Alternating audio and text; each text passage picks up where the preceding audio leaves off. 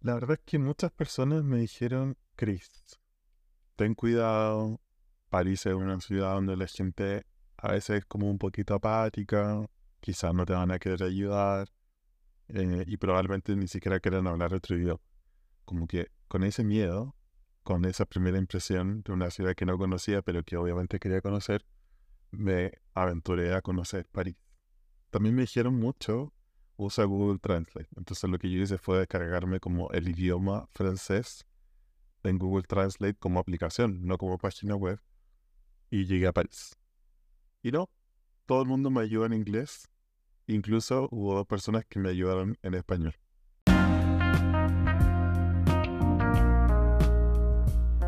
Estás escuchando Te Cachai, el podcast que cuenta sobre mi vida personal y me permite liberar tantos pensamientos e ideas que tengo en mi cabeza para desahogarme.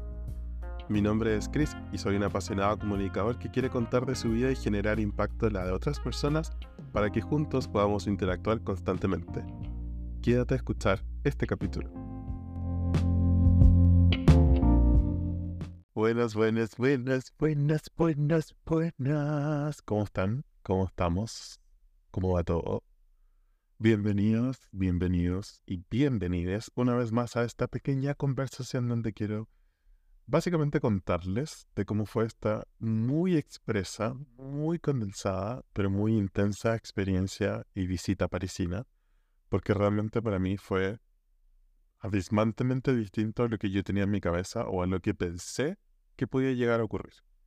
¿Cachai? Que yo tenía como el mismo prejuicio que probablemente muchos de ustedes también tienen, que vieron en videos de que la ciudad huele mal, que huele a pipí todo el rato, eh, pipí igual meado, depende del país donde me esté escuchando, porque en Colombia pipí es el pene y en Chile pipí es olor a meado, entonces hago la diferenciación.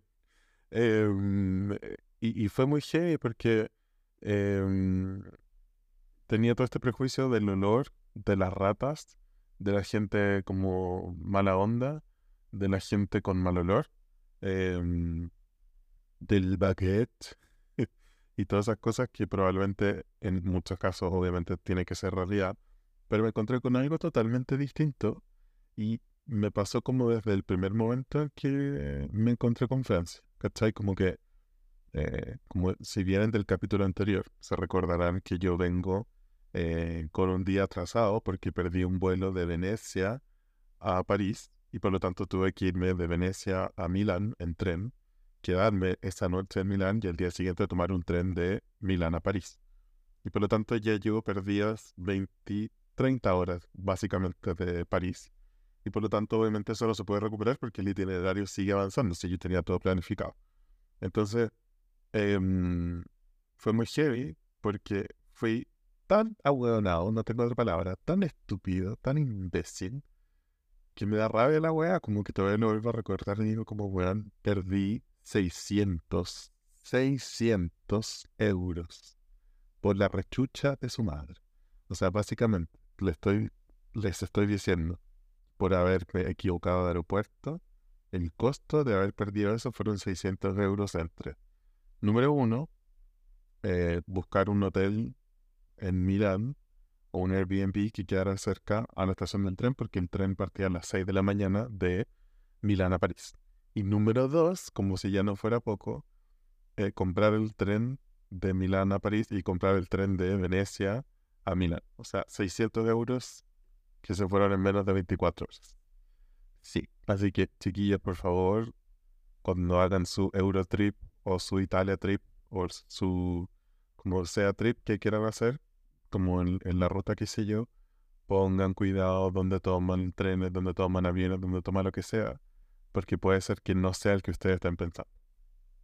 Pero bueno, llegué a París, me sentía por supuesto como Emily in Paris, literal, em, y de repente me encontré como con una ciudad llena de palabras nuevas, o sea, eh, ya no era como el tren, era como le eh, nuevos acentos de un idioma que por supuesto hasta el día de hoy no soy capaz de hablar, y como de gente muy parecida a la que ya había visto en Italia. El clima también, como que no, no sentí una gran diferencia, salvo que ese día en particular sí sentí de alguna forma que hacía un poquito más como de no tanto calor como venía pasándome en Venecia y por lo tanto fue un poquito más agradable poder como circular a la hora que yo llegué que eran como las una y media de la tarde. Así que no fue tan terrible. Además que el trayecto en tren también fue increíble exquisito como que tú cruzas desde Milán hasta París que son varios kilómetros y varias ciudades en seis horas eh, y es una ruta súper tranquila, pero además vas viendo un montón de cosas, como que te acercan mucho a Suiza, eh, partes por el sur de Francia, como que ves muchas ciudades y muchas como eh, realidades que probablemente uno no son tan turísticas, pero que son muy interesantes. Así que si pueden hacer de pronto como esa escala, háganla porque es muy bonita. Más bonita que irse por avión, donde uno ve nubes, por supuesto, pero considerando que son solo seis horas, creo que vale la pena hacerlo. Así que, ojo.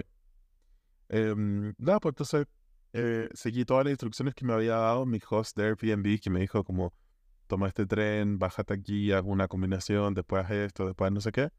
Em, y se supone que con esas indicaciones y caminar cinco minutos yo ya estaba en su casa. Pero no todo era tan fácil. Salí de la estación de tren directamente abajo en el piso como más subterráneo a la, al de las plataformas de trenes, pasaban como estos otros trenes que iban directamente hacia otros lugares que se llaman RER, R-E-R-O, RER, en francés, eh, y que son básicamente trenes que te permiten como conectar suburbios con algunos puntos importantes de, de conexiones con la ciudad, como con metro, con trenes, etcétera. Entonces, son bastante interesantes porque son una muy buena opción. Em, pero entonces, como decía, no era tan fácil porque el, sistema de transporte parisino, especialmente como en temas que son relacionados a rieles, o sea, trenes, tranvías, eh, metro, etcétera, son súper extraños. Como que para mí fue un poco difícil entender la, la, historia porque si tú quieres ir de un punto A a un punto B, pero si sales de París no sé qué y entras como Ile-Serre, tienes que tener considerado si sales a ese lugar porque tienes que pagar más. Y si compras el ticket equivocado, después cuando salgas de la estación de tren o de metro, de lo que sea, no vas a poder salir porque te va a salir un error como en el, en el torniquete que te va a decir como su ticket es incorrecto para la ruta que está haciendo. ¿Cachai? Entonces, si no tienes la, la buena suerte que yo tuve, que lo voy a contar al tiro, te pueden sacar incluso parte que son como 80 o 100 euros. Entonces que Ojo, piojo, porque de verdad. A mí me pasó, pero tuve una suerte increíble que se los quiero contar. La cuestión es que yo llegué a la estación donde me había dicho mi host de Airbnb. Em, sin problema, me demoré como, no sé, 45 minutos desde que llegué a. O sea, desde que salí de la estación de tren. Y cuando iba a salir, imagínense yo con mi maleta de 24 kilos, mi otra maleta de 11, 12, mi mochila en la espalda llena de cosas y yo solo quería como ir a dejarla en algún lugar, bañarme y em, salir. Bueno, la cosa es que yo obviamente cometí el error y compré mal el ticket y por lo tanto tuve un problema importante porque cuando fui a salir de la estación donde estaba, que era La Place, esto me recuerda, si hay alguien de, de periodismo escuchándome, me acuerda de, de nuestro eh, La Place. Bueno, nada que ver. El punto entonces es que yo iba a salir y no pude porque el ticket me dijo como que era incorrecto por el tramo que estaba haciendo y yo dije, mierda, ¿qué hago ahora? Entonces, nada, encontré de verdad, se lo vuelvo a decir, la ayuda de una eh, mujer increíble, parisina, em, que me dijo como, no puedes salir, yo le dije, no, porque me pasó esto, esto y esto.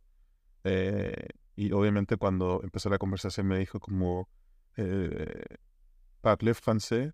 Yo le miré con cara de excusez-moi. Le dije, porque lo único que sé decir en francés es que no hablo francés. Le dije como. Eh, ¿Cómo fue que le dije? Excusez-moi, je ne parle français très bien. Eh, y ahí le dije como parle español, parle inglés. Y me dijo como eh, English a little bit. Y me dijo como mm, con un acento muy francés, pero me dijo como You have to go to the right. Dame. Bueno, señora, muchas gracias porque al final ella lo que hizo fue como abrir una puerta X, no sé qué, como para ayudarme a salir y que no me sacaran el parque. Porque obviamente me lo iban a sacar si llegaba donde tenía que llegar y decir como, oye, no puedo salir porque compré mal la cuestión. Así que ojo, ojo, piel. Em, así que nada, primera persona, menos de una hora que ya llevo ahí, que me ayudó, que me ayudó en inglés cuando vio que yo estaba así como, ayuda, no entiendo nada.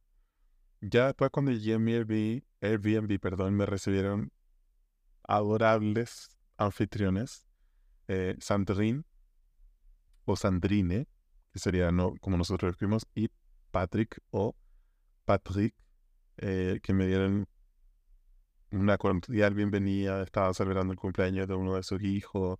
Estaba toda la familia reunida en la casa y ellos súper amables, como si te quieres quedar con nosotros.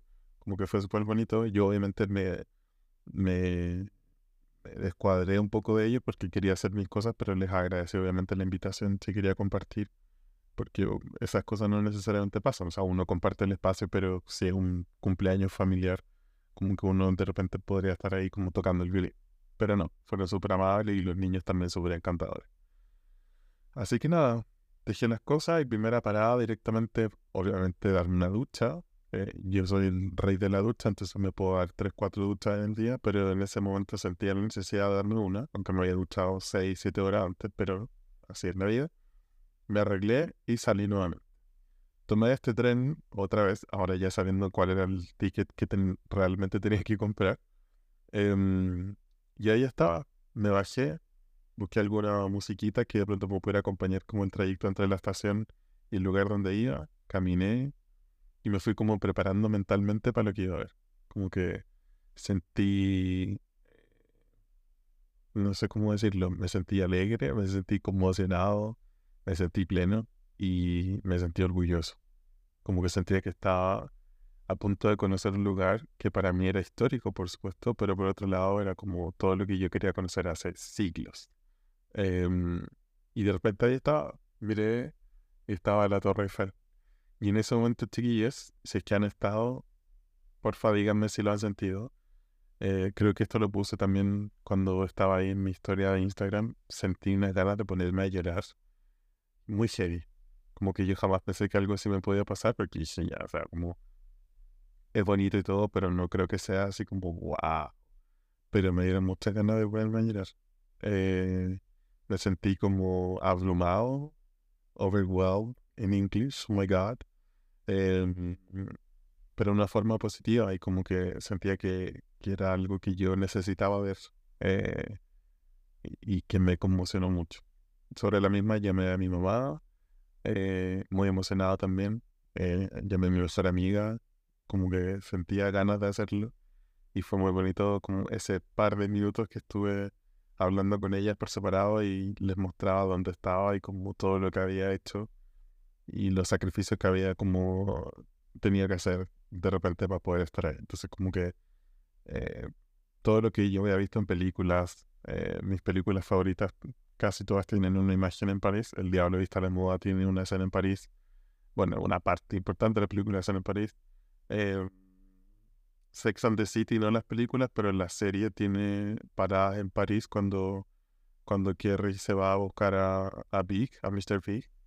Eh, y así, por ir mencionando varias más. Entonces, como que era muy intenso poder estar haciendo eso de, de, todo lo que ya había visto de día, de noche, no sé qué, tenerlo frente a mí. Em, y, como que cuando ya logré digerir lo que estaba viendo, empecé como a caminar por los alrededores porque hay un montón de cosas por hacer, cafeterías, bares, eh, como carritos que te venden cerveza, eh, mm, baguette, eh, no sé, como hay un montón de cosas, hay un mini carrusel como a los pies de la torre, hay varias cosas interesantes que hacer y turistas. Por Dios que hay turistas en esa ciudad, por Dios que hay que tener paciencia, mucha paciencia, infinita paciencia, así que si quieres ir a conocer la Torre Eiffel, de verdad, y a ir en verano, como le hice yo, paciencia es la palabra clave. Y por supuesto, con la llegada de los turistas, siendo una capital, siendo una ciudad principal, siendo una ciudad como tanto otras ciudades grandes, incluida mi hermoso Santiago, obviamente también iban a estar los lanzas. O sea, no pueden faltar los carteristas o... Atención por triste. Atención, Pit Pocket. Me encanta esa señora. Y obviamente estaban ahí los Borse Chetrichi o estaban los Pit Em, por todos lados, así que hay que tener mucho cuidado. Yo llevaba una mochila súper cerrada y como que era súper difícil que alguien me metiera la mano, pero como igual llevaba el celular en el bolsillo, me preocupé siempre de estar súper atento a, a que no hubiera nadie muy cerca o algo así antes de hacer cualquier cosa. Así que recomendadísima la Torre Eiffel, por supuesto, si ustedes van a París y no van a la Torre Eiffel, no fueron a París. Em, lo que no hice fue verla de noche, me dio miedito, así que probablemente en una segunda oportunidad le voy a dedicar como la ida de noche a poder sacarme una foto así como más bonita. Em, pero sí, vaya porque vale la pena. Y hay muchas formas de llegar también. Al día siguiente em, tenía mi ida a Disneyland París, que era, como realmente un imperdible. O sea, como que yo sentía que iba a París para ir a Disneyland. No, no sé si la Torre Eiffel hasta ese momento me hubiese llamado tanto la atención como ahora sí, que le diría a todo el mundo, por favor, anda y de la Torre Eiffel. Eh, es muy distinta la sensación que tengo ahora como post París que pre París. Em, así que nada, me levanté como ese día, no sé, 5 de la mañana. Me di una ducha, me fui a tomar el trencito. Obviamente ya sabía cómo tenía que hacerlo porque aquí ya era otro precio mucho más caro. Em, pero nunca tan caro, se me refiero a así, no sé, 3, 4 euros. No era así como una locura quizás para nosotros en Latinoamérica obviamente que es una locura, pero para como la realidad local eh, muy abordable. Em, entonces, nada, una vez que ya estaba allá en Disneyland París, como que entendí, una vez que ya estaba adentro y todo, entendí que uno hace un esfuerzo por levantarse temprano, porque uno sabe que eso se va a llenar a más no poder, sobre todo si está ahí en, en verano, o sea, como que no te imagines así como, uy, una colita chiquitita, no, una cosa infernal. Lo bueno es que, insisto, el clima en París no sentí que fuese tan caluroso, quizás me tocó días de suerte, pero no, no era así como que me iba a morir. O sea, si Disneyland hubiese estado, no sé, en Florencia o Bolonia, hubiese sido desastroso con el calor que estaba haciendo cuando estuve ahí. Así que vayan con tiempo, hagan el esfuerzo, levántense temprano. Si no compran el Pase Express, absolutamente tienen que hacerlo. Porque yo entré tipo 8 y media de la mañana y ya había N gente adentro. Y cuando salí, que fueron como, no sé, las 4 de la tarde, era así asqueroso más no poder de gente, no de calor. Pero, yo insisto, para mí Disneyland París fue como revivir mi infancia, sentirme niño por un par de horitas. Eh, creo que ese es el sentido mayor, sí.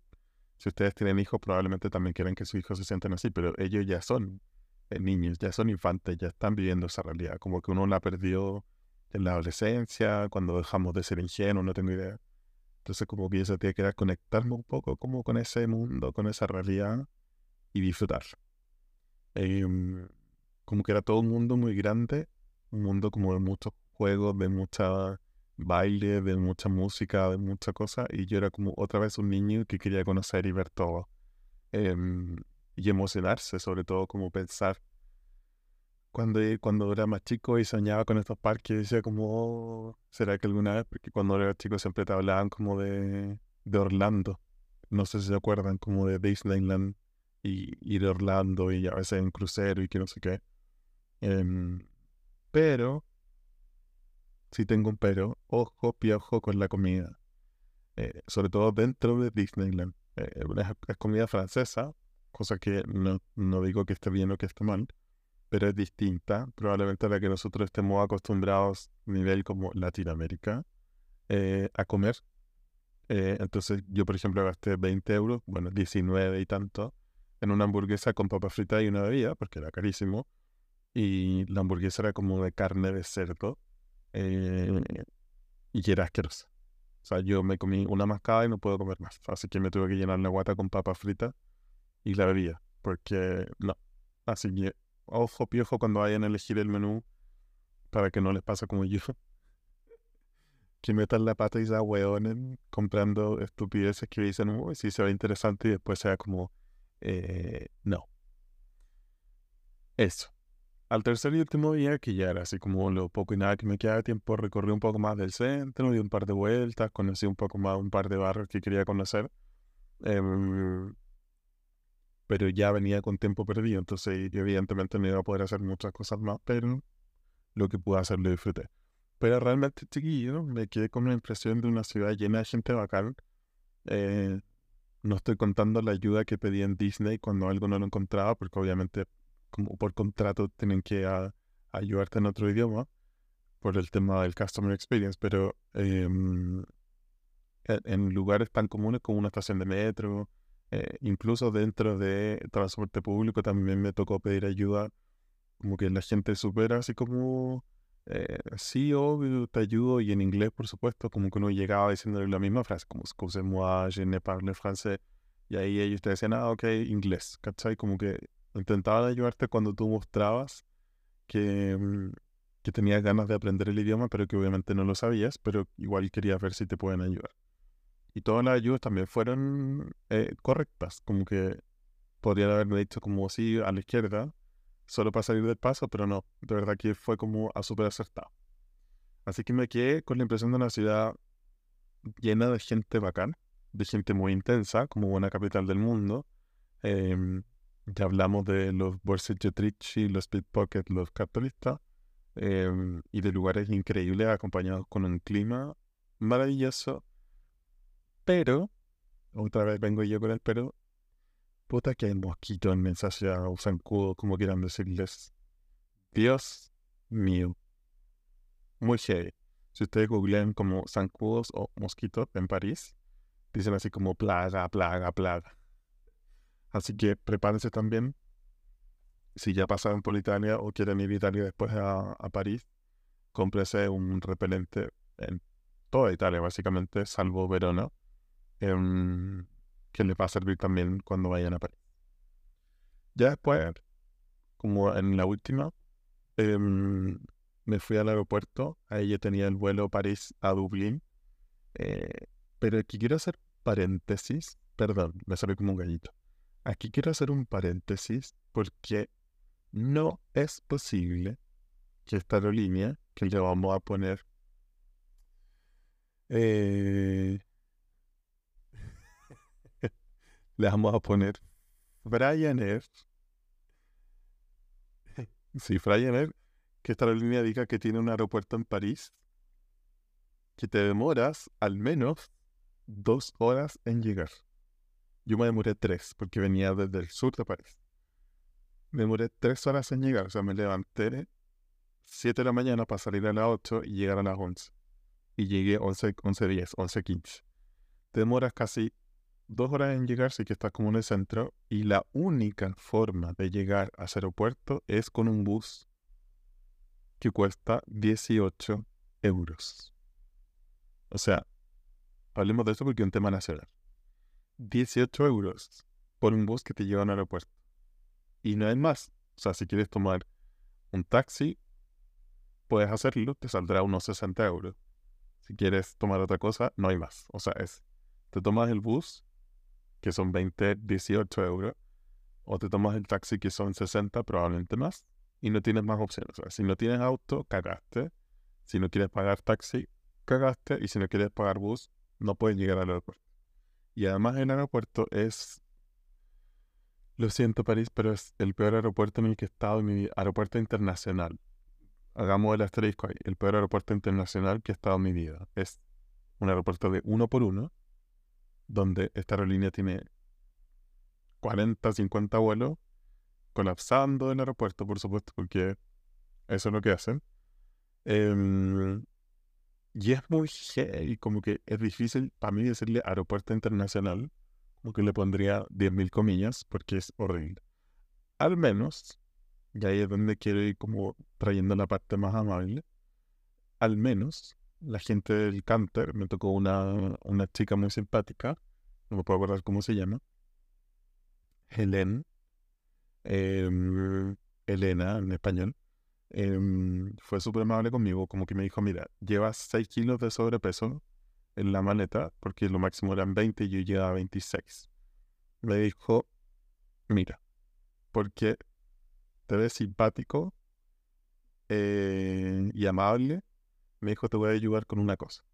Yo le dije, por favor, dime, porque cada, cada kilo eran 10 euros.